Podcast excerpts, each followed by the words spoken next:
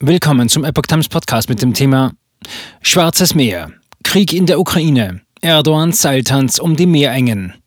Ein Artikel von Epoch Times vom 1. März 2022. Die Türkei unterhält gute Beziehungen zu Kiew und zu Moskau. Im Krieg könnte ihr nun eine besondere Rolle zukommen, denn sie hat die Hoheit über die Meerengen zum Schwarzen Meer. Der Krieg in der Ukraine wird für das NATO-Land Türkei zu einem Balanceakt.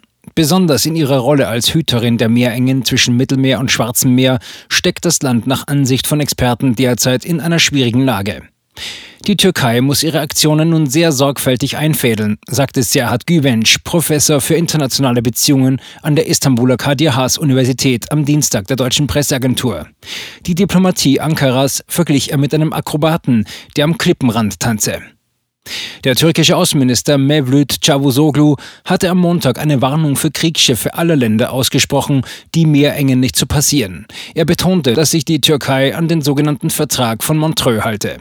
Darin geht es um Folgendes. Die Meerengen Bosporus und Dardanellen bilden die einzige Verbindung von Schwarzem Meer und Mittelmeer und sind darum wichtige Wasserwege für Schwarzmeeranrainer wie die Ukraine, aber vor allem für Russland. In dem Vertrag von Montreux wurde der Türkei nach dem Ersten Weltkrieg die Souveränität über die Meerengen zurückgegeben. In ihm sind auch die Zugangsrechte geregelt. Der Vertrag sieht Regelungen für unterschiedliche Szenarien vor und gibt der Türkei Interpretationsspielraum. In Kriegszeiten, wenn die Türkei sich selbst im Krieg befindet oder sich bedroht fühlt, kann sie laut Vertrag recht frei über die Zufahrtswege verfügen. Von einer akuten Bedrohung hat die Regierung im Zusammenhang mit dem Ukraine-Krieg bisher nicht gesprochen. Wenn die Türkei wie im aktuellen Fall nicht am Krieg beteiligt ist, soll sie die Durchfahrt von Kriegsschiffen der Konfliktparteien verhindern. Artikel 19. Ausgenommen sind Kriegsschiffe, die durch die Meerengen in ihren Heimathafen zurückkehren. Experten sind der Ansicht, dass zurzeit faktisch Artikel 19 greift. Ob die Türkei ukrainischen oder russischen Kriegsschiffen die Durchfahrt durch die Meerengen tatsächlich verweigert, dürfte sich erst im konkreten Fall zeigen. Cavusoglu hatte am Montag betont, dass es zurzeit keine Anfragen für Durchfahrten gebe. Die Türkei verfolgt eine Politik, die Russland nicht wehtut. In der Praxis hat eine Verweigerung der Durchfahrt für den Krieg in der Ukraine ohnehin eher Symbolcharakter. Zum einen kann Russland von der Heimathäfenregelung Gebrauch machen, zum anderen hat Moskau in den vergangenen Wochen bereits zahlreiche Kriegsschiffe über die Meerengen in das Schwarze Meer gebracht.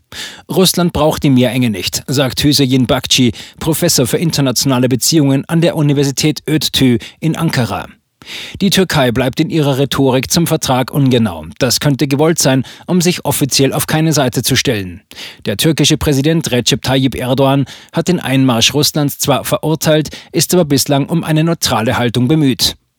Erdogan hält die Beziehungen zu Russland aufrecht und geht in keiner Weise auf Konfrontation, sagt Günter Seufert, Leiter des Zentrums für angewandte Türkei-Studien CATS in Berlin. So habe die Türkei auch keine Sanktionen gegen Russland verhängt und ihren Luftraum im Gegensatz zu Europa nicht gesperrt. Es gebe mehrere Gründe für den Balanceakt, so Seufert. Unter anderem wirtschaftliche, aber auch das Bestreben, sich unabhängig vom Westen zu machen. Wirtschaftlich ist die Türkei wie andere Länder auch von russischem Gas abhängig.